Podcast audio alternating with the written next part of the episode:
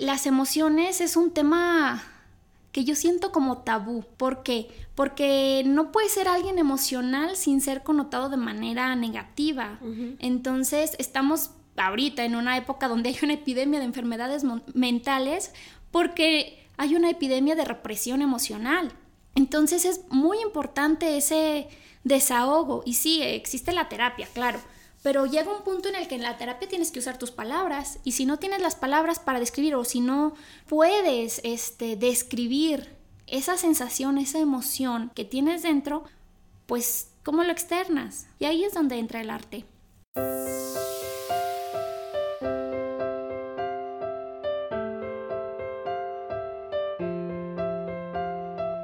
Descubre qué hay detrás de tus emociones, atrévete a perseguir tus sueños y a disfrutar el momento.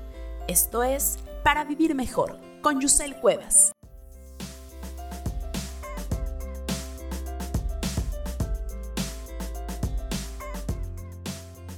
Bienvenidos al podcast en el cual encontrarás la inspiración que necesitas para vivir mejor. Yo soy Yusel Cuevas y en el episodio del día de hoy estoy en compañía de Salma Escobar. Ella es pintora y a diario intenta realizar un autodescubrimiento a través del arte, explorando diversas técnicas como el dibujo, la acuarela, el acrílico, el óleo, desde diversas perspectivas y con el manejo del color, las líneas, las formas, los rostros y por supuesto las emociones. Y es que cualquier expresión artística nos lleva directamente y sin escala a hablar de emociones. Un lienzo es el blanco perfecto para derrochar inconsciente y son muchísimos los beneficios que quien se atreve a enfrentarse a ello encuentra en la pintura o el dibujo. Sobre esto va el episodio del día de hoy. Salma, muchas gracias por, por aceptar esto. No, gracias a ti por la invitación y la verdad estoy muy contenta de, de poder participar en, en tu podcast. Yo estoy nerviosa. Yo más. Oye, es que nos estamos tomando aquí un café muy rico, claro, pero esperen a ver lo que vamos a hacer con ese. Bueno, lo que Salma va a hacer con ese café. me dan nervios porque es como, eso es lo que yo hago, Salma, yo interpreto, a mí no me interpretan. Bueno, sí mi terapeuta, pero en el diván, no, no frente a todos los que nos escuchan, pero ok, está padre, voy a entrar y vamos a hacerlo. Oye, pues muchas gracias. Cuéntanos de inicio un poquito, porque digo, yo ya sé, nos conocimos hace que fue 15 días, 15 días, 15 más días. O Qué loco esas cosas y me encantó cómo lo pudiste explicar de cómo van sucediendo cosas que tú no esperas, que tú no planeas, pero que de cierta forma es lo que necesitabas. Así es. Bueno, este, por ejemplo, yo creo mucho en en que no existen las coincidencias, sino más bien tienes que estar donde debes estar. Entonces creo que la vida te va presentando las oportunidades, te va presentando las, eh, las herramientas y si estás abierta a, a ellas, las encuentras, si no, pues aunque quieras no las ves. ¿Y cómo le hace uno para estar donde se supone que debe estar? Creo que uno siempre está donde tiene que estar. En primera, si estás en alguna situación, eh, ya sea mala o buena, es porque necesitas sacar algo de ella, ya sea un aprendizaje, ya sea eh, algún beneficio. Entonces, eh, la vida te va presentando esas, esas circunstancias en las que te está, ahora sí que orillando a, tomar decisiones, a, a, dejar ir cosas o a soltar miedos, que fue lo que, lo que a mí me orilló a, estar en este punto de mi vida. O sea, las cosas se han ido dando de manera que estoy donde tengo que estar y hago lo que tengo que hacer. A ver, cuéntanos dónde estás y qué haces. Bueno, ahorita creo que en este punto de mi vida estoy donde justamente debería estar, que es eh, dando rienda suelta a, mi meta de vida, que es ser este, pintora. Toda la vida este, me he desarrollado en el arte. Sin, eh, empecé con el ballet, empecé a los dos años y medio a estudiar ballet me salí como a los 15, más o menos, 14, 15 años, no me acuerdo. Este, de ballet empecé con jazz, tango, otras cosas. Me gustaba mucho la danza. También incursioné en canto, en música, en las letras. Estudié, de hecho, la licenciatura en letras. Eh, tengo por ahí un libro de cuentos. Este, también fui cuentacuentos un tiempo. Me encanta, qué padre. Sí, este, de todo, de todo. También estuve en talleres de teatro. Por esta onda del autodescubrimiento. Yo creo que. Yo creo que tiene mucho que ver con la forma en que me criaron. Siempre fue si bien fue estricto el asunto de ser buen estudiante y enfócate y si vas a hacer las cosas hazlas bien, también fue muy libre en el aspecto de lo que yo decidiera hacer, se me daba la posibilidad, la oportunidad. Si yo si yo quería bailar, ahí están las clases. Si yo quería mm, pintar, ahí está el material. No sabía, yo empecé como autodidacta, la verdad. Este, ni siquiera empecé dibujando. Yo llegué con mi papá y dije, ahora quiero pintar óleo. Y me compró todo, o sea, gastó quién sabe cuánto. O sea, pero yo tenía todos los pinceles, todos los colores y todos los lienzos que quería. El sueño de cualquier, de cualquiera que quería hacer esto. Sí, este, y también le decía, ay, ahora quiero vender muñecas y voy a hacer muñecas. Y llegaba con bolsas y bolsas de tela y ahí está mi papá comprándolas, ¿verdad? O sea, dice mi mamá, te consintieron demasiado. y a lo mejor sí, pues pero... qué padre. Pero en lo que creo que fue en lo que se debe, ¿no? O sea, porque ciertamente me dieron herramientas. Decía mi abuelita, tú, aunque quieras, no te mueres de hambre. Si no es de una cosa, es de otra. Y, y, así, así fue. O sea, siempre fui libre de experimentar eh, en el aspecto mm, del arte lo que quisiera.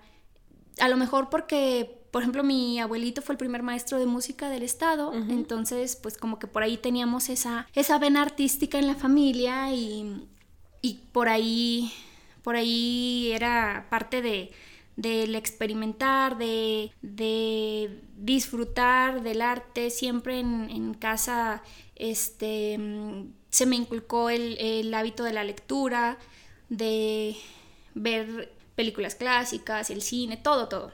Entonces, yo fui experimentando en distintas áreas hasta encontrar como quien dice la que, la que es mía. y si bien creo que las dos principales son la danza y, la pintura, o sea, le hice a todo.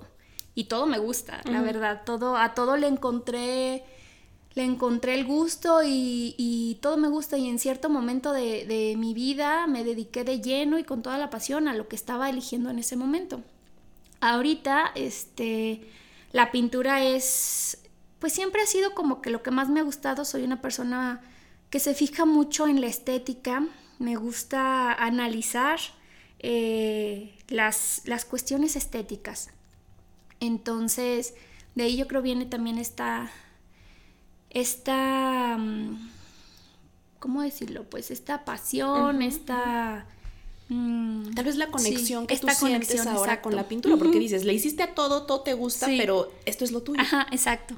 Así es, es como, como esa conexión, como más fuerte.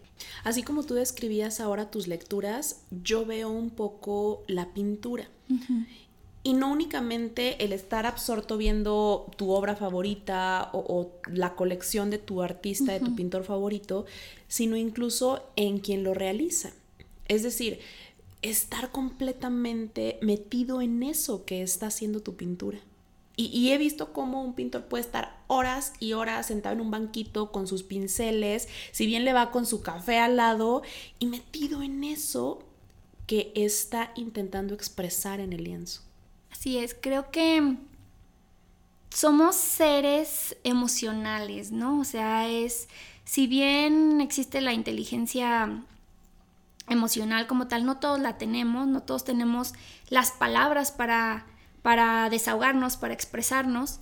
Y cuando faltan palabras, pues está la pintura, la verdad, eh, o la danza, o la música, pero hay que, hay que analizar yo creo que, y analizando ciertamente esto, las emociones es un tema que yo siento como tabú. ¿Por qué? Porque no puede ser alguien emocional sin ser connotado de manera negativa. Entonces estamos ahorita en una época donde hay una epidemia de enfermedades mentales porque hay una epidemia de represión emocional. Entonces es muy importante ese desahogo. Y sí, existe la terapia, claro pero llega un punto en el que en la terapia tienes que usar tus palabras y si no tienes las palabras para describir o si no no puedes este describir esa sensación, esa emoción que tienes dentro, pues, ¿cómo lo externas? O sea, no, no puedes, a lo mejor no puedes encontrar la ayuda necesaria en ese momento porque no sabes cómo expresar lo que tienes dentro. Y ahí es donde entra el arte. Y sabes qué, a veces la terapia, por muy buena que sea, o por muy bueno que sea el terapeuta, o por muy adentrado que esté el paciente, es cierto como tú lo dices, no alcanza. Y, y tampoco quiero decir yo que la terapia es mágica y todo lo puede, no es cierto. No para todo mundo es fácil eh, sentarse en un sillón y hablar 45 minutos. No para todo mundo es fácil acostarse en un diván dos horas a la semana y adentrarse en lo que más le duele, en lo que más le incomoda incluso de sí mismo. Pues ahí está tu amigo el lienzo. Así es, exacto, porque a lo mejor lo haces de manera inconsciente, pero lo sacas. Claro, claro. Entonces, e, es importante este. La pintura y en general el arte cuando cuando lo haces em, desde la composición, desde la, expresión, tiene que tener su técnica, claro. No solo por tener las emociones y plasmarlas, ya la hiciste, no, o sea, tienes que llevar este, un proceso técnico de, de dominio de las herramientas, si no, pues no queda en el desahogo, ¿verdad? Pero pero ahí está, inconsciente o, inconscientemente estás sacando aquello que te, que te frustra, aquello que, que te incomoda o aquello que te hace feliz o cualquier serie de emociones que muchas veces no te das cuenta. Tú terminas un cuadro y dices, ah, me gustó, quedó chido. Y la gente cuando lo ve dice, ay, no, es que, es que me da miedo, es que, ay, siento así como que, mm, o me incomoda, o, o es que estoy hipnotizada por el cuadro porque lo veo lo veo y me da mucha paz, etcétera, ¿no? Eso, eso tiene que ver con lo que tú traes dentro y con lo que, con lo que representa para otros.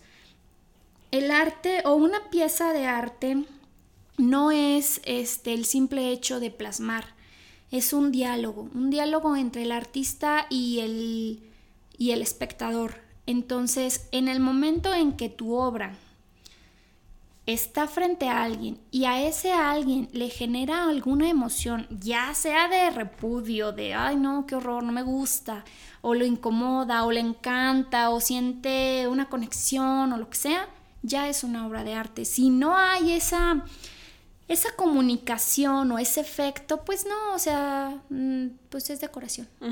Me encanta esa diferencia porque luego creo que a la mayoría o a quienes no estamos tan cerca justamente de, este tipo de, prácticas o experiencias, nos cuesta mucho poder diferenciarlo.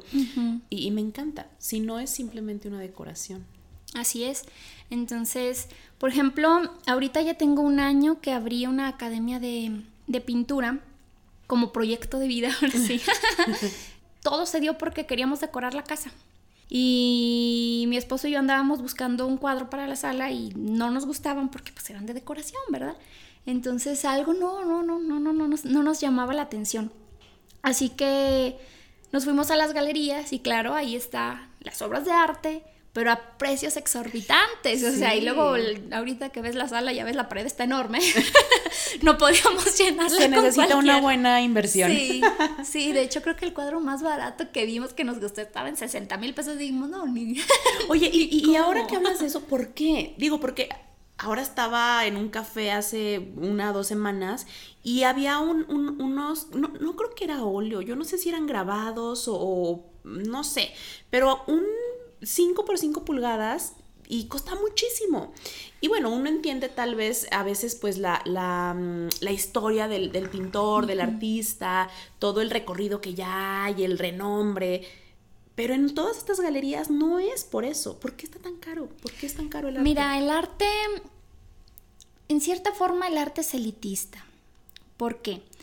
Porque si bien todos podemos acceder y ser artistas, y desarrollarnos como artistas es difícil porque las, los materiales son costosísimos. Entonces, tienes, obviamente, si quieres hacer un cuadro bien hecho, pues tienes que invertirle. Eh, los lienzos son caros, los óleos son caros y más. O sea, tienes la, la, versión baratita que te va a costar unos 40 pesos el, el, el tubito así. Y no te alcanza ni para nada. No te alcanza para. Exacto, entonces tienes que invertirle, ¿no? Y, tienes del mismo tamaño óleos de muy buena calidad que te cuestan 500 pesos.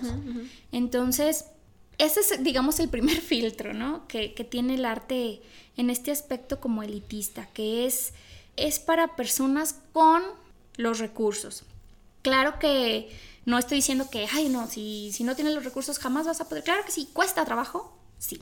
Es, es más difícil, no es imposible.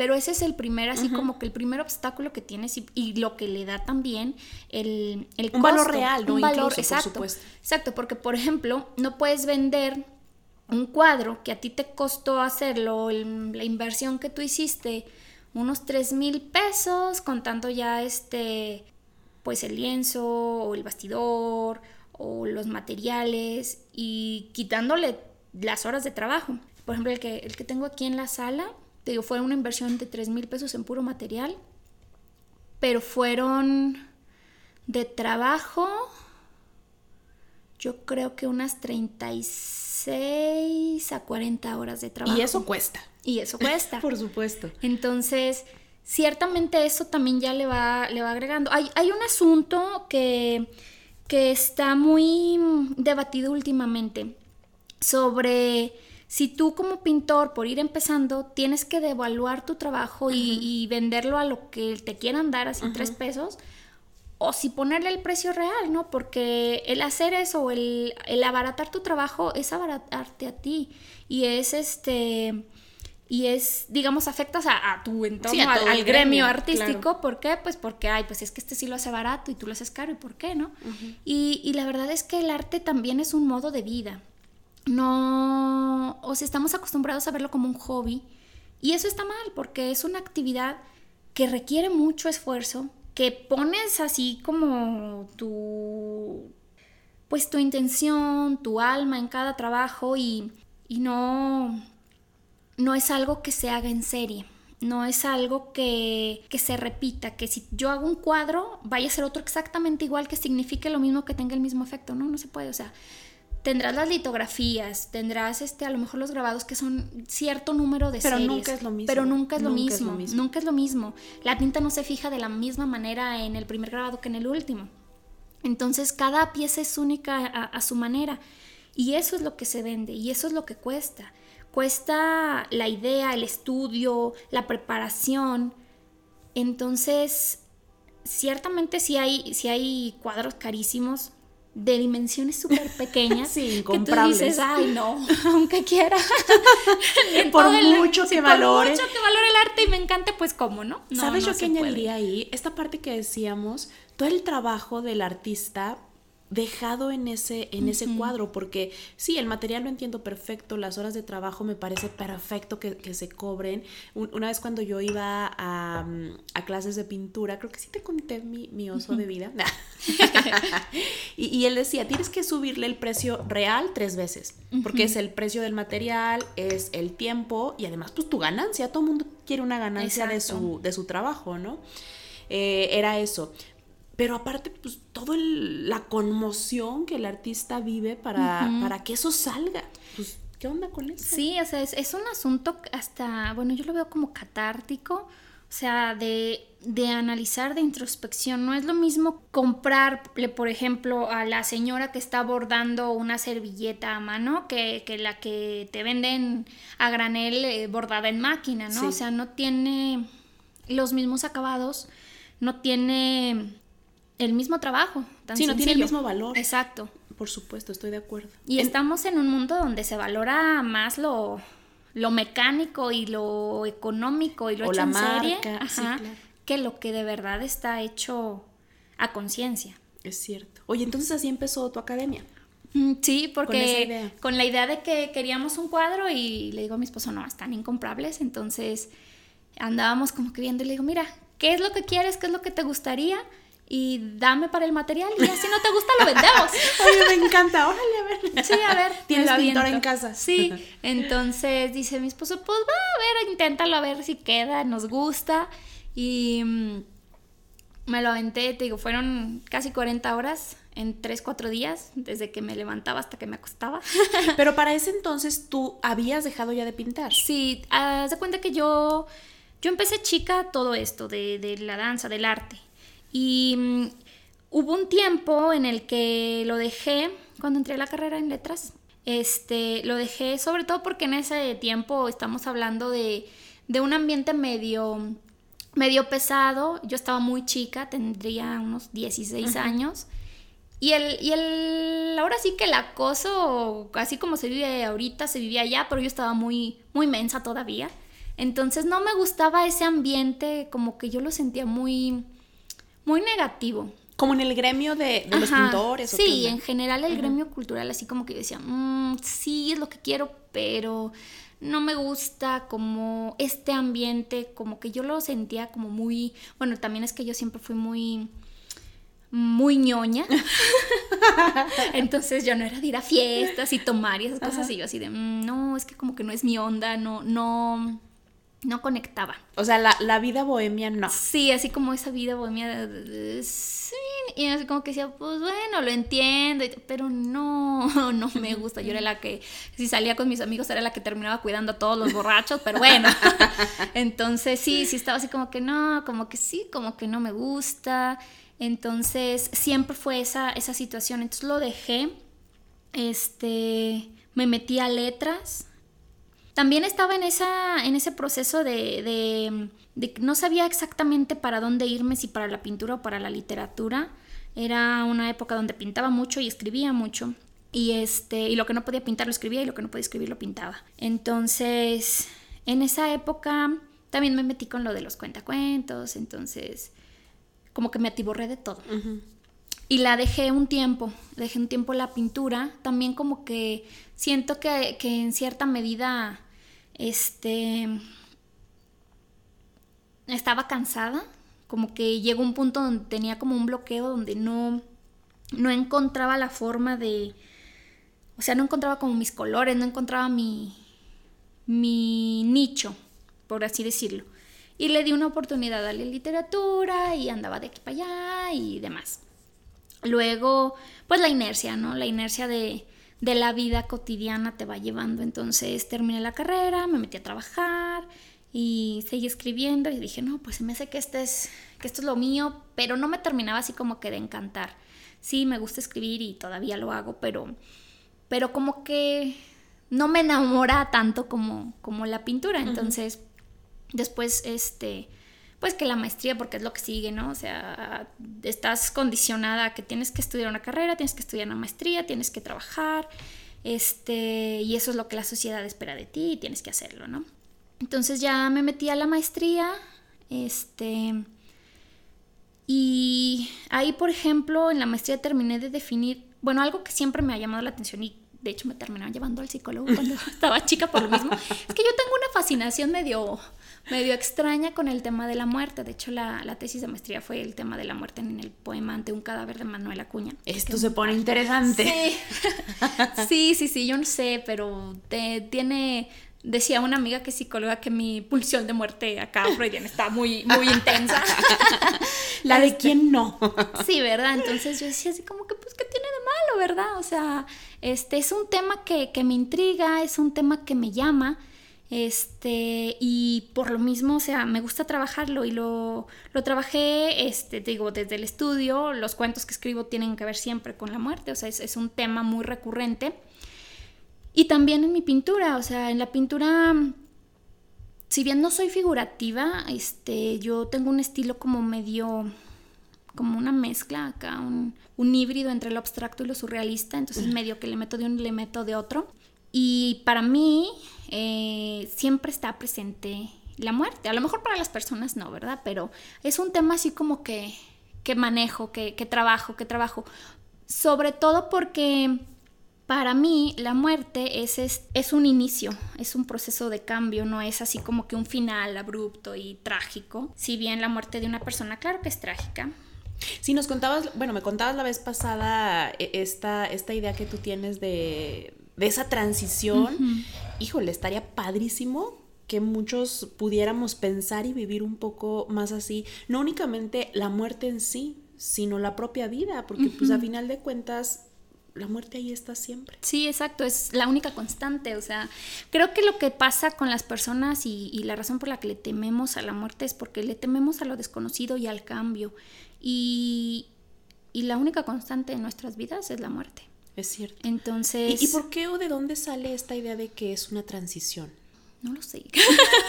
no sé, pero sí lo, lo, lo, he trabajado, o sea, lo he intentado analizar durante mucho tiempo y, yo creo que parte de mi, de mi análisis es lo que está presente en mis cuentos y es lo que está presente en mi, en mi pintura.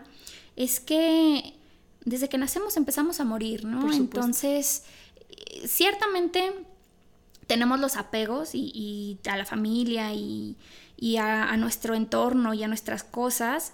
Y eso es lo que duele de la, de la muerte, es eso. Eh, por ejemplo, haciendo la, tesis de esta que te cuento, eh, analizaba la, la, concepción de la muerte en distintas culturas y para los... Hay una tribu en África que entierra, bueno, no entierra, siembra a las, a las personas, a los niños, si mueren antes de los cinco años, los siembran, así como que los regresan a la tierra para que eh, la madre tierra los recicle y vuelvan a surgir como otra, otra forma de vida, ¿no? Entonces, son cosas que yo siempre he analizado y parte de lo que me gustó del poema de Ante un cadáver, eh, te lo recomiendo. Sí, obviamente este, ya todo el mundo lo está googleando. está muy padre, está, está, está padre por, por esta cuestión de, bueno, primero estamos hablando del romanticismo tardío en, México, en una, en una sociedad extremadamente católica y, cerrada, ¿no? Y estamos hablando que el, que el poema habla de cómo eh, mueres y, te conviertes y regresas y renaces en, otras formas de vida. Como Manuel Acuña estudiaba medicina, pues es un poco más positivista, un poco más modernista el, aspecto de, del poema pero visto desde una manera muy romántica, porque dice, el cuerpo regresas convertido en mariposa, ¿no? O sea, obviamente no, no salen mariposas del cadáver, salen moscas y salen gusanos, pero pues la idea romántica de, esto. Y luego también dice que regresas convertido en trigo y regresas a tu casa convertido en pan. Entonces, porque es este, esta idea del ciclo, de que formamos parte de todo.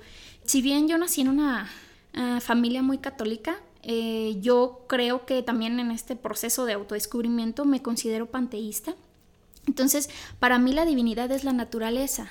Entonces, esta naturaleza a la que regresas cuando mueres y de la que formas parte es, es ese proceso de transición de la muerte, es, una evolución, es, es, un somos uno. Entonces, yo creo que ahí, de ahí tiene, de ahí viene esta idea o si la idea que tengo se complementa, a lo mejor por eso me inclino hacia ese, ese modo de pensar. Ay, pues me encanta, estoy como, estoy babeando de la emoción porque me encantan esas pláticas donde, donde aprendes cosas, donde te abren tal vez la mente un poquito más eh, a como tú la tenías. Y, es que es cierto, o sea, la muerte es, híjole, es lo que tenemos seguro, todo el mundo lo dice, pero poco, pocos, pocas personas lo sienten tal cual, lo viven tal cual, pues sí, completamente. Ahora, estamos en una sociedad que celebra la muerte, o sea, son pocas sociedades las que tienen esta, esta cuestión como la mexicana de, unir la vida y la muerte tanto y de, la relación estrecha. También tenemos en Indonesia un, festival, bueno, no un festival, un, un, día donde sacan a los muertos y conviven con ellos. Sí, que los limpian, y, limpian y los traen y les dan de comer y todo, o sea, porque es un son concepciones y son, son ideas preestablecidas con las que ya, o sea, que nos que nacemos con ellas en el sentido de que es la sociedad donde estamos, o sea, yo digo, pues también soy católica porque México es una sociedad católica y seas de la religión que seas y seas te pega, o sea, te pega. Eres, decía, ¿quién decía? No me acuerdo quién decía, es que si eres mexicano eres guadalupano antes que ser católico, o sea, primero está la Virgen y luego lo demás, porque es cultural. Sí. Entonces, sí tiene mucho que ver cómo te afecta tu entorno en, la manera en que ves las cosas.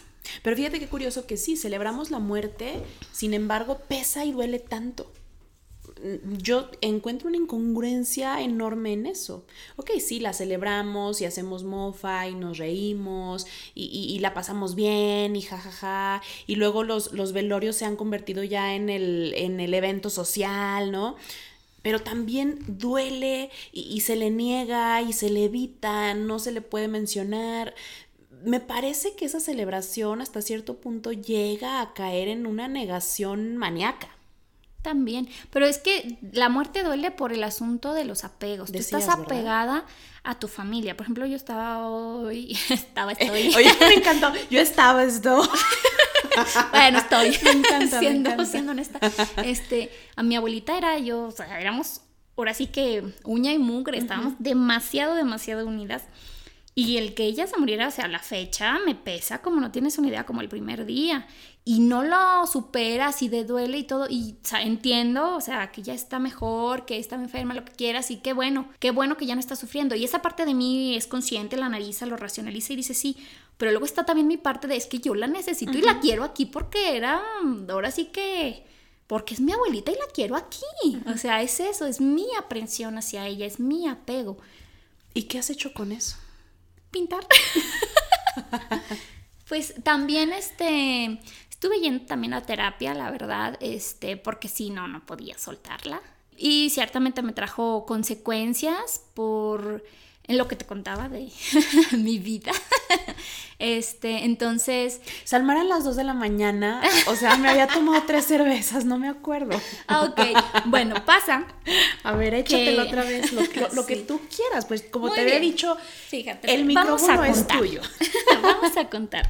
Este, hace cinco años y medio, casi seis, ah, me detectaron lupus.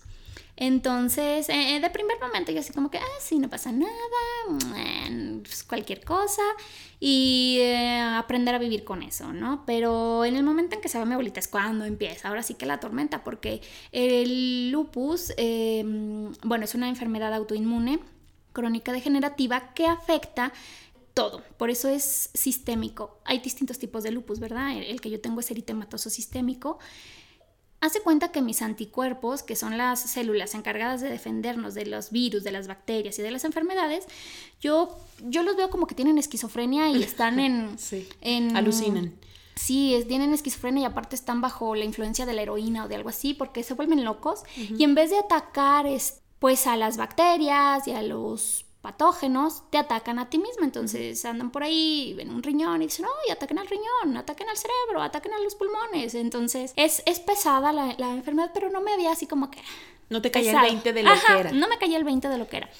Y tiene mucho que ver este componente emocional por dos razones. En primera, una de las cosas que ataca el lupus es el cerebro, entonces causa eh, depresión en el aspecto de que baja tus niveles de serotonina o cosas así y entonces te deprimes o, tus emociones suelen ser así como que un poquito menos controlables. Y aparte, este, por el hecho de que pues no te vas a curar nunca, entonces sí, sí tienes que trabajar ese aspecto la verdad yo no, no sentía que tendría que haber ido a terapia ni nada de eso, ¿verdad? En ese momento, pero ya, ya viéndolo desde acá, digo, sí, creo que en el momento en que me detectaron, creo que debía empezar a haber ido a terapia para, para no sentir tan feo el golpe. Claro. Como que en cierta forma lo negaba.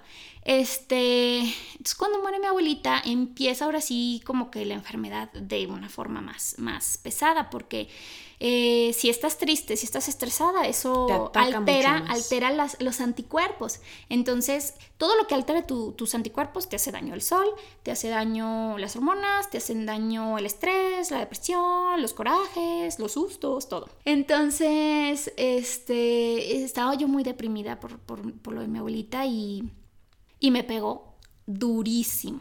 O sea, era, fue un año en la que no, o sea, no me podía levantar, o sea, medio que me aliviaba de algo y otra vez, y medio que sentía que y otra vez y otra vez. Total, que dije, bueno, pues así me tocó vivir, no importa, eh, yo puedo con esto, bla, bla, bla. Y hace un año, dos años, antes del, del proyecto de la escuela, que de hecho también tiene que ver esto, eh, me dio causa de lupus un, no sé cómo se llama bien, pero es como un edema, así como que se te inflama poquito una vena del cerebro y ya andaba toda locochona. En, terminé en el hospital y todo. Y yo así como que, pues bueno, ya ni modo. Tuve un proceso lento de recuperación y yo estaba así como que muy frustrada. Entonces retomé la pintura, dije, bueno, o sea, si lo que necesito hacer es que mi cerebro regrese a donde estaba, ¿qué tengo que hacer? Pues pintar, ¿no? La, pintura te ayuda, conecta los dos hemisferios eh, del, cerebro, entonces, pues en un aspecto técnico y... Y, además el izquierdo se desarrolla mucho, mucho mejor. Así es. Entonces yo como parte de mi terapia ocupacional estaba pintando. Obviamente nadie me la recetó, ¿verdad? Pero dije, se me hace que esto es lo que yo necesito hacer. Entonces empecé a, pintar así como que con esta onda más terapéutica de, forzarme a mí misma. Y empecé, empecé, empecé a pintar, empecé a pintar, empecé a pintar y, ya no lo solté. Entonces, ¿esto qué onda? Que me ayudó no solo para recuperarme del, del golpe, ahora sí que... Es decir, físicamente. Ajá, físicamente me ayudó sino también emocionalmente, porque me ayudó a empezar a, soltar el asunto de, mi abuelita, así como que decía, bueno, ya, o sea, eh, la tristeza la, la sacaba, la sacaba, ya no estaba triste todo el tiempo, ya no estaba enojada, ya, ya estaba menos frustrada, etcétera, ¿no? Después pasó lo de que queríamos decorar la casa, todo ese rollo. Y le digo a mi esposa, es que fíjate que yo toda mi vida quise tener una escuela de pintura, o sea, dije, algún día estaría bien poner una, o sea, como que, como que para tener un negocio, ya, ya veremos, ¿no? En ese momento yo daba clases en una universidad privada y pues me encargaba de las tesis, tenía como 60 tesis a mi cargo y, y mucho trabajo y la verdad le dedicaba mucho tiempo a la escuela y, y a los alumnos, este... Pero pues ciertamente como no es tu negocio, pues no te reditúa directamente a ti. Entonces, pues yo trabajaba mucho, mucho, mucho, mucho. Entonces también dije, a lo mejor tanto trabajo, pues por eso estoy como estoy, o sea, ya, ya. Hicimos lo del cuadro, le gustó a mi esposa y dice, no, Lara, sí es cierto, tienes razón, deberíamos poner una escuela de pintura. Por azares del destino, en el trabajo le dieron como que unos bonos y con eso empezamos el proyecto. Dijo, ¿sabes qué? Pues tengo este dinero, ¿cómo ves si la ponemos? Y yo así de, así de golpe. como las buenas cosas sí, llegan. llegan así de golpe y se hacen así de golpe. Le dije, sí, va. Entonces solté las clases en las tardes y empezamos con clases en la tarde nada más de, la escuela de pintura. Posteriormente empezó a tener mucha gente y dije, pues ya que la hago. Y solté el otro trabajo, que la verdad es algo que da miedo, o sea, salir de esa zona de seguridad, de esa zona de confort, de aquí tengo un sueldo constante, si bien no es, este, no siempre es el mismo, pero ahí está. Entonces dije, pues si quiero que funcione, necesito soltar este salvavidas para echarle todas las ganas a esto, si no, no va a jalar, no va a terminar de despegar. Así que con ahora sí que todo el miedo y la inseguridad, solté todo y vámonos a, empezar, a empezar a, echarle más ganas, a empezar a, todo. Y así fue como ahora sí empezó a, crecer más, la verdad, la escuela y ya que, ya que sentí que estaba como afianzada como tal, que dije, bueno, ya, ya, ya estamos en un nivel hasta confortable en, el, en, cuestiones de, de, trabajo aquí en, la, en la academia, dije, ahora sí, mi meta de vida es ser pintora. No solo ser, o sea, claro que me encanta ser maestra de pintura, tengo una vocación por la docencia que no sé, no sé por qué, digo, hay que estar un poco loco para ser maestro. mucho, mucho. Exacto. Entonces, pero también hay que estar un poco loco para ser artista, entonces. Es cierto. Sí, sí, sí, eres una persona si totalmente de acuerdo. Exacto, no. Oye, me encanta porque todo esto que ahora nos cuentas ha sido completamente terapéutico desde el primer momento. Y ahora que lo cuentas así, yo entiendo por qué tú tienes la idea de que estás donde debes estar haciendo lo que debes hacer. Sí, o sea, la verdad es que yo creo que en cierto momento este, yo misma estaba negada a la, a la posibilidad y, negada a, a, dejarme florecer en este aspecto de mi vida, a, a, de verdad hacer lo que yo, lo que me apasiona. Si bien me encanta dar clases, di clases desde primaria hasta te digo, esta maestría y me encanta, me encanta dar clases. Si bien es algo que me gusta, no es algo que era lo mío, o sea, no es algo que de verdad me quite el sueño por estar haciéndolo. O sea, a mi esposo a veces tienes que decir, ya párate y come, porque llevas pintando horas y no has comido. Y yo así de, ah, sí, pues ¿cuánto llevo aquí? Sí, no te lo dije, te lo dije, están absortos ahí. Sí, o sea, te, hipnotiza el lienzo, es algo es algo como muy íntimo que, que, es como estar en otro mundo, ¿no? Es una relación que yo creo que únicamente otro pintor puede entender. Porque, híjole, tú decías la conexión que el que ve tu pintura siente súper importante y, entiendo que también a ustedes les deja muchísimo y, es como los aplausos para el artista, ¿no? Pero no, no, es que jamás se va a comparar lo que uno siente al ver la, obra terminada a lo que ha sentido el artista en, en el proceso. Exactamente. Sí, porque es un proceso, si bien es, yo lo que les, les digo a mis alumnos, el, hacer una pintura es un proceso técnico, pero a la vez es un proceso tan personal, tan catártico, tan interior, que hay que aprovecharlo, es, es, un, es un viaje. El, eh, yo, por ejemplo, con mis alumnos trabajamos con imágenes de muestra, pero siempre los aliento a, si hay algo que no te gusta en esa imagen, cámbialo. Que si el color, que si la forma, que si es una manzana y tú quieres una pera, tú cámbialo porque va a ser tu cuadro. Y por más que otra persona elija la misma muestra, no van a ser iguales. O sea, este es tuyo y tiene que tener tu sello, tiene que tener tu creatividad. Y es muy fácil como maestros de pintura matar la creatividad del alumno en pro de la técnica. Sí. Entonces, la verdad es que, que hay que trabajarlo y por lo mismo que que tengo esta onda más de, maestra y de buscarle la forma en que aprendan, diseñé la técnica que, ya viste. Ajá, sí. ya, ya, ya la probaste tú. Sí, porque vine a una clase muestra y hice mi manzanita, que nadie cree que la hice yo, pero sí la hice yo.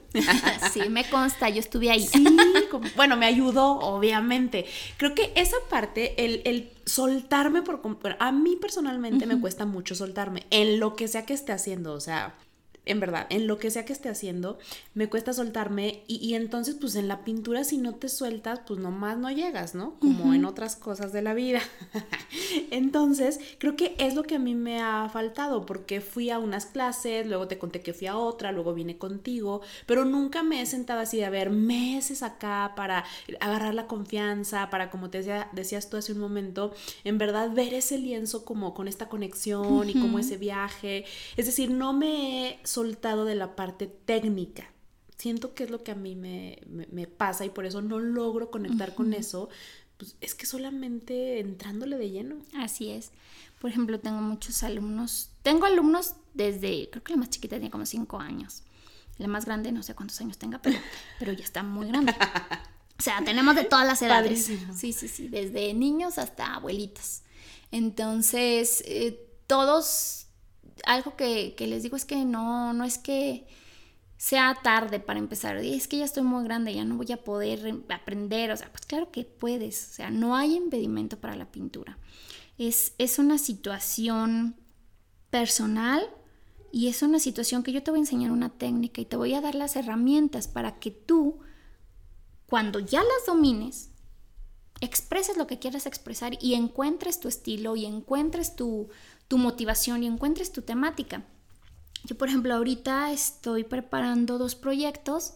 El primero, los dos están relacionados. El primero se llama, es una serie de retratos llamada Noctámbula. Y el otro se llama Yo no quería aullarle a la luna. Eh, son una serie de 12 cuadros en técnicas mixtas. Eh, los dos están relacionados porque el proyecto de Yo no quería aullarle a la luna es la forma en que yo me enfrento a la enfermedad. y, Ajá, exacto, lupus. Y otra cosa que, que, ciertamente aquí en Zacatecas se sabe poco y no se hace nada de proyectos de concientización. O sea, en otros estados tenemos marchas, tenemos eh, carreras, tenemos eh, campañas, etcétera, sobre la difusión de esta enfermedad. ¿Por qué? Porque en primera nadie sabe por qué da y nadie sabe cómo curarla. El tratamiento se basa en mitigar los síntomas. Entonces te dan tratamiento, como quien dice, para eh, frenar tus anticuerpos, para frenar la inflamación, para frenar. Sí, no, no para la enfermedad, sino para lo que esta ocasión. Exacto. Entonces, pues la verdad es que yo me he topado con doctores en emergencias que, ah, sí, lupus, ah. ¿Y qué? Así como que, ¿y qué siente? ¿Y cómo le O sea, ¿qué, o sea, como que sí le oí, o sea, sí medio que la estudié, pero pues no le sé. Entonces, ¿cómo esperamos que los doctores o que los investigadores se enfoquen a buscar una cura o buscar un tratamiento específico o buscar una causa de por qué te da? si en general la gente no la conoce y no le importa. Digo, ahorita está de moda porque la tiene Selena Gómez y creo que Kim Kardashian y no sé quién más. Sí. Bueno, Selena Gómez creo que se había Sí, es que el otro día salió en, internet ah. que también Kim Kardashian tiene o está en, en, proceso de que le confirmen si tiene o no tiene lupus. Y por un lado digo, qué mal que estén enfermas, pero qué chido que gente así lo, tenga y lo externe, porque si no se da a conocer esta enfermedad, pues menos. Por supuesto. Menos, menos va a haber, eh, pues, ahora sí que gente que quiere estudiarlo, que, que se dedica a la investigación de, de este tipo de, de enfermedades, porque son Dicen enfermedades raras, pero la verdad es que mucha gente está enferma de Oye, esto. sí, yo conozco varias personas, digo, no, no famosas, sino a personas así de cotidianamente eh, que están es enfermas, común, que lo tienen. Es común, pero si tú le preguntas a alguien ahí por la calle que, que no está enferma, dice, ¿eh? ¿Y eso qué es? Sí. Pero tú dices cáncer y todo el mundo sabe que es el cáncer. Exactamente. Entonces, eh, por ejemplo, yo estoy en varios grupos de, de como de difusión, de que tienes proyectos. Y dije, ¿sabes qué? Pues mi trinchera es la pintura. Y de ahí nace y de esta ahí segunda. nace esta, ajá, esta, este proyecto de, de, de yo no quería huyarle a la luna, porque hasta la luna llena te afecta. Oye, sí. Bueno, dicen que a todos. Yo soy medio escéptica para estas cosas, pero digo, no es un buen momento para decirlo porque estás a punto de leerme el café. soy, me gusta creer, abrir mi mente, como decía un inicio, y, y tal vez sí cuestionar y darme chance y así.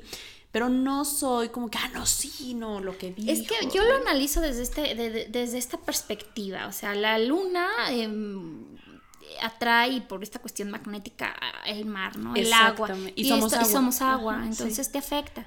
Y mm, sobre todo las hormonas, por eso en la luna llena nacen más críos, porque pues están adentro del agua y las hormonas y todo esto. Oye, que leí ahora, obviamente, para, para venir acá contigo y, y entiendo que a las mujeres les, les diagnostican, bueno, las mujeres padecen en mayor cantidad, mucho mayor cantidad eh, lupus, ¿no? Sí, Hay de hecho, nueve de cada diez enfermos de lupus son mujeres, uno Muchísimo. son hombres. O sea, es una enfermedad que es ahora sí que mayormente eh, femenina, pero también hacia el, el 10% de los enfermos son hombres, así que no se salvan. Ay, no se salvan, bien chéquense. tú. chéquense, chéquense. Porque muchas veces no sabes, este, como son síntomas tan variados, porque afecta a todos los sistemas y órganos del cuerpo, a lo mejor no te das cuenta que la tienes y la tienes. Sí es importante hacer estas, estas campañas de concientización, de difusión, de, de conciencia, para que la gente se entere. A lo mejor a mí me pasaba mucho cuando, cuando yo estaba chica que si es que a mí me, duele, me duelen las venas. Y mi mamá, no, no tenemos terminaciones nerviosas en las venas, no te duelen las venas, sape. Y yo sí, es que sí me duele. O sea, entonces justamente esa, esa idea estaba teniendo ahorita.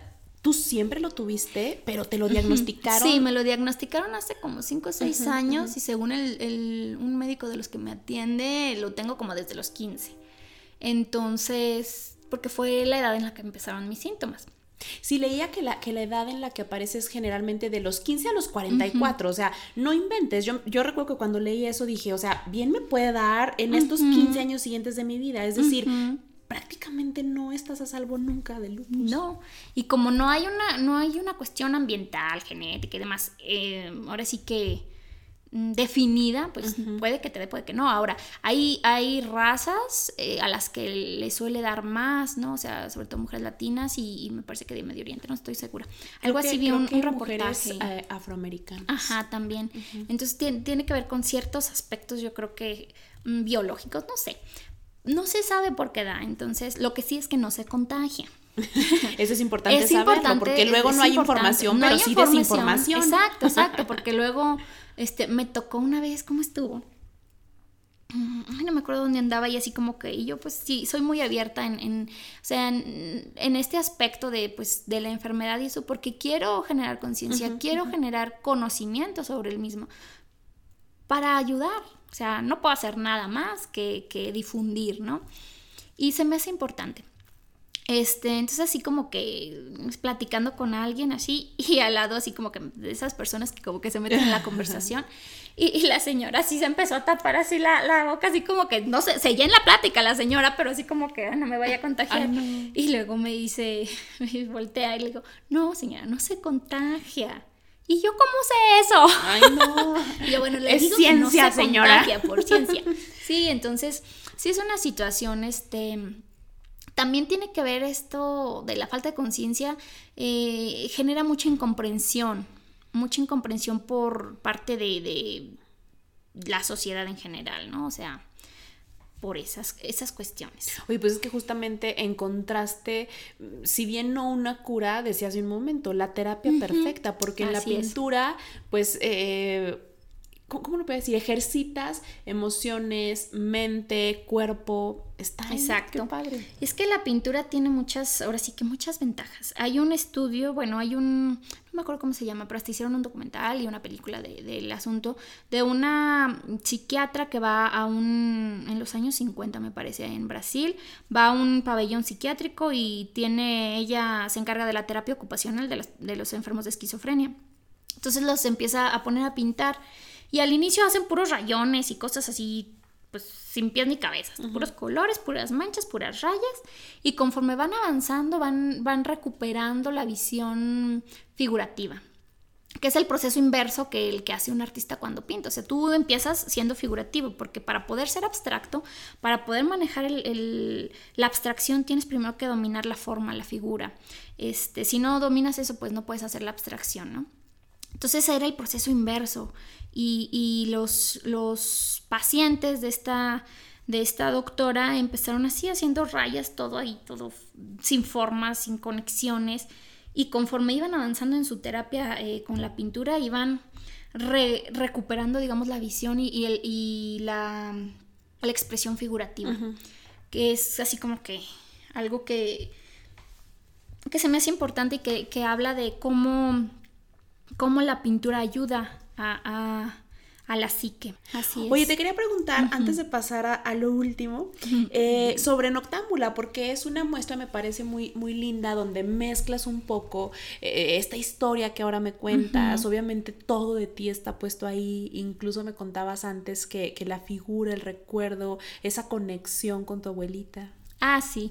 Este, por ejemplo, en, en Noctámbula, eh, te digo, es una serie de retratos y está, digamos, eh, relacionado con el otro proyecto de No quería huyarle a la luna, por el aspecto de, del insomnio, ¿no? De que es uno de los síntomas así más pesados que tiene de repente el lupus no poder dormir. Entonces, yo por ejemplo en las en los retratos y en general en mis cuadros utilizo mucho el color oro, porque yo relaciono el oro con el Líbano, que es de donde viene mi abuelita, y, es una conexión como, como muy fuerte que yo, que yo tengo de, ella. Entonces, para mí siempre, en general, en la mayor cantidad de mis cuadros, trato de, usar el oro por lo mismo, porque para mí es casi como que representarla a ella.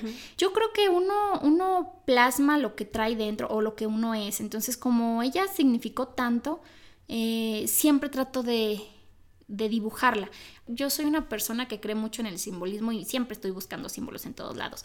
Este, incluso por eso te digo la tesis que usé ahí, analicé el simbolismo de todo. O sea, me gustan los símbolos, me gusta la interpretación el análisis del significado de los colores, de, del significado de las formas, de por qué una cosa y no otra soy muy simbólica, yo siempre trato de, que las cosas que haga tengan un significado y, de las cosas que tengo son para mí, o sea, un símbolo de algo, ¿no?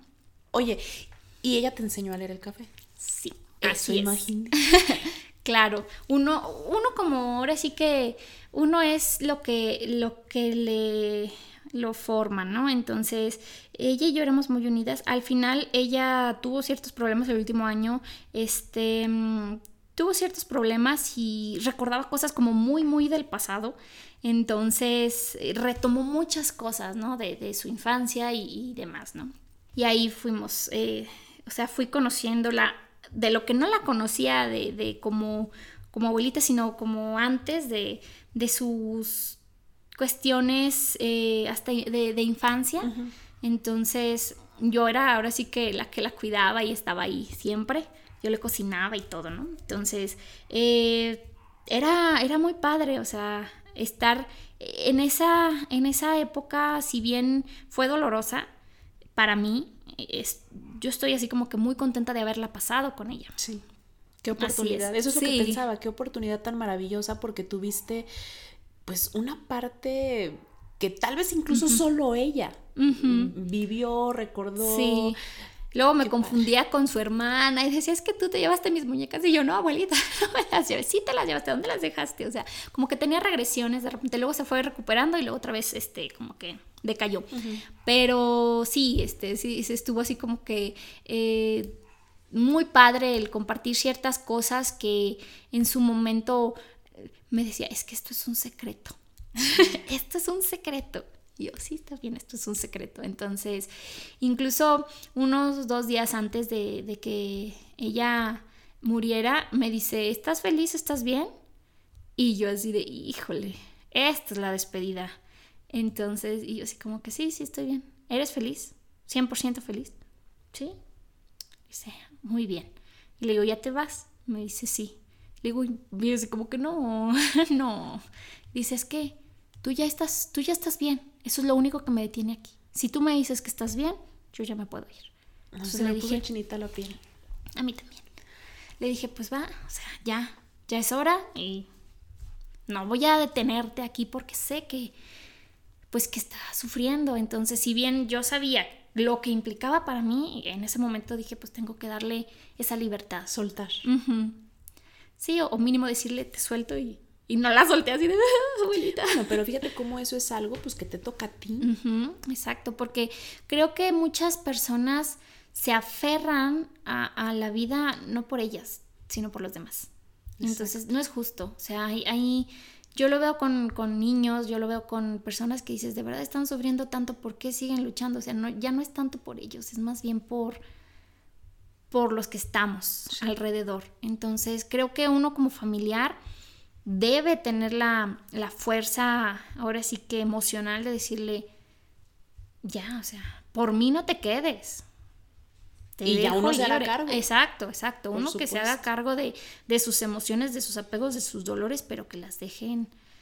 Mm, yo tengo, de hecho, tengo dos cuentos que hablan sobre lo mismo, de cómo los que están enfermos necesitan salir, ¿no? O sea, de esa situación y, y necesitas dejarlos ir. Ahorita que está tan de moda el, el, desapego, ahorita que tú decías esto, yo lo, entiendo así. No es que no te importe, no es que te valga, no es que no lo vayas a extrañar, no es que no sea significativo. Es que hay cosas que valoras más incluso que la misma presencia de la persona.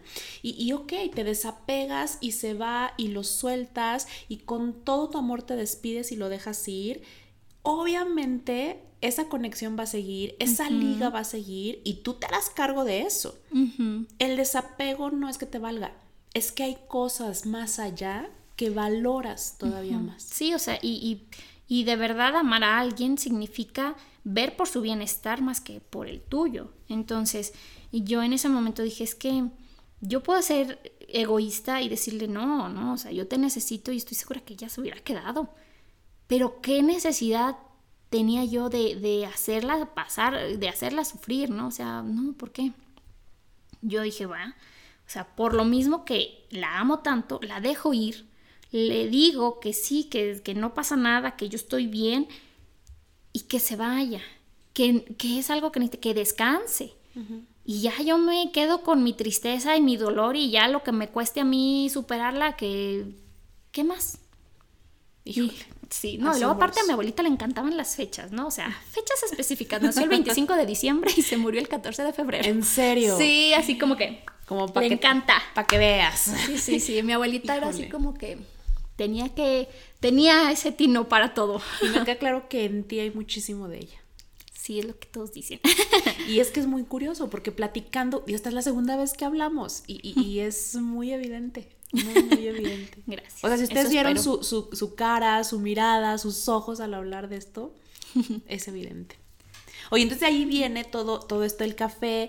Yo le dije a Salma cuando, cuando pactamos la entrevista, oye, estaría padrísimo, porque siempre tengo como una dinamiquita o algo acá como que nos haga ya divertirnos también, porque no un poco. Y, yo nunca he hecho esto y, pues se me hace como padre. Una vez me leyeron el café hace muchos años, pero fue más, no en serio, ni, ni mucho menos. Y te digo, yo como que me abro ya, ok, doy un vistazo y pues me quedo con lo que me quiera quedar. Y, pero a ver, vamos a ver. Ya está por acá, ya me tomé el café, muy rico. A ver, Lo primero, si, el, si la taza se pega al plato, es porque alguien te ama mucho. O sea, qué poca. Mira. Mi plato se va a despegar completamente no, qué horror. Bueno, no se está pegando. No quiero, no quiero pasar la vergüenza pública. Vamos a ver. bueno, sí. O sea, completamente No tienes pareja, ¿verdad? No, creo que no. Con razón. Qué horror. Ya, ya recordé mis clases de maestría de análisis. A ver, venga, yo le voy a entrar, pues ya que ya estoy aquí, ya dime todo lo que me tengas que decir. Ok, primero tienes así como que un coraje, algo negativo que ya va saliendo. O sea, algo que, que traes cargando, que se está soltando, que está así como que, uh, vámonos, ya va de salida. Tienes aquí una serie de proyectos o sueños que unos, no están, unos están cerrados, quiere decir que no se van a realizar, pero hay otros dos que sí están abiertos, que quiere decir que se están, digamos, formando, están ahora sí que consolidándose y en algún rato van a empezar a, fluir. Eh, tenemos también un viaje en puerta, puede ser así como que los viajes aquí no, es que te vayas a Europa, ¿verdad? Puede ser que sí, puede ser que ah. sea un viaje corto. Qué mala onda. ojalá fuera. Me encanta, donde sea, me encanta. Sí, a donde sea. Pero si hay así como que un caminito para, para un viaje, tienes también como que te va a llegar dinero. Eso, eso, a ver, dime más. venga, venga. ¿Ves? Este, o sea, en algún lado me tenía que ir bien. Sí, si no son el amor es en, la, en el. Este, sí tienes así como que, como que te va a caer este dinero de algún lado. Puede ser este algún proyecto que tengas o, o alguna sorpresilla por ahí. Hay tres personas que están como muy al pendiente de ti, vigilándote. Como que a ver qué haces. Tienes, mira, aquí hay una carita. Si te fijas, aquí. Es cierto, ¿qué es eso? Ah. ¿Quién es? Es una persona está así como que a expensas como tuyas. Es mi crush. Ah, eso esperemos. Ya que me mande un WhatsApp o algo.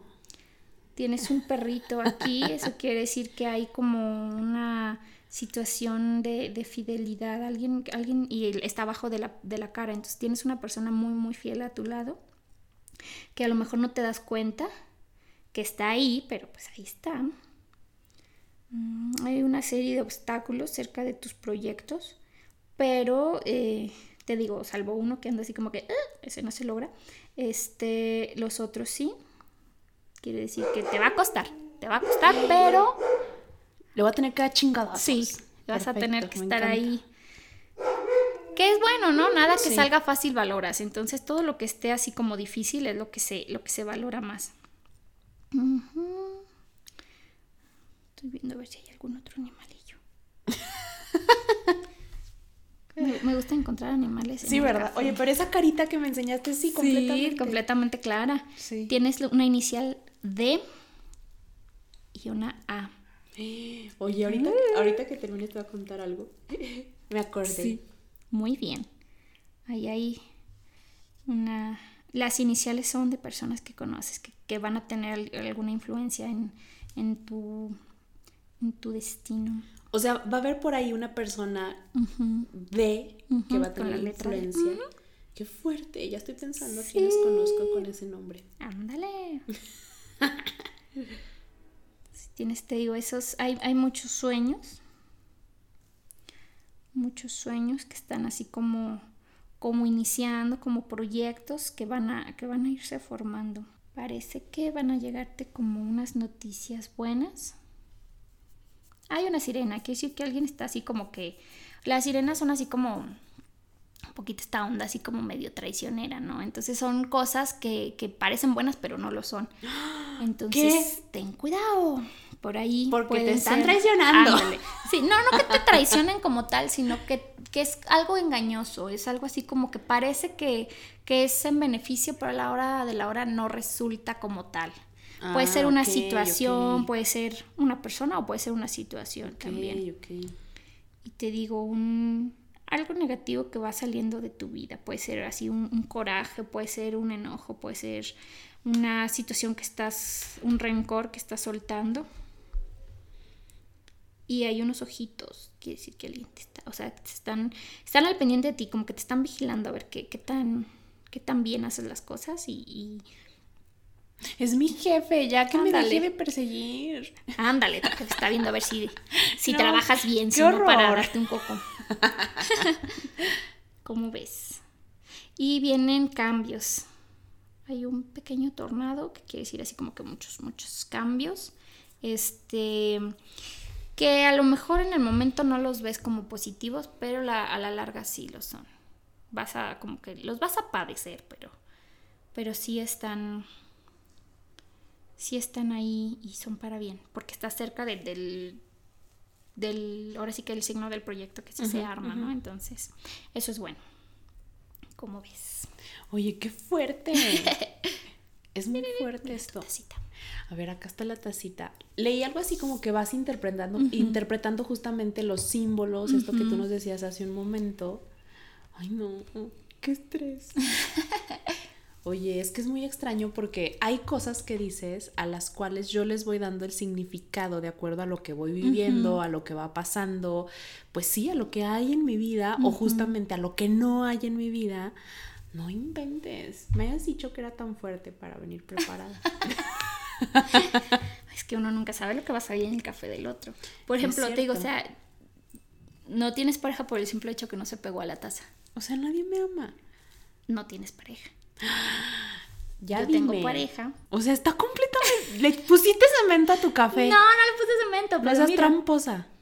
Es porque yo estoy casada. Me encanta. Tengo una pareja. O sea, si yo casada, no se pega, ay, sí hay problemas. sí, de, a ver, ay, a ver, ya, a ver, marido. Ya llega, muchacho.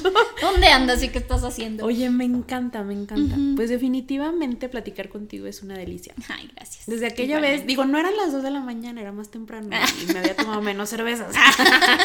Pero yo no sé, yo no te las iba contando. Estuvo muy padre porque, porque justamente es como que yo quiero entrevistar a alguien así, yo quiero traer esto al programa y entonces te conocí y entonces te conté y me encantó. Está padrísimo. Muchas gracias. Sí, no, a ti. Gracias por darme la oportunidad. En serio, ¿eh? Muchísimas gracias, me ha encantado. Podría seguir y seguir y seguir, pero tengo que cortar porque esto no puede durar para siempre.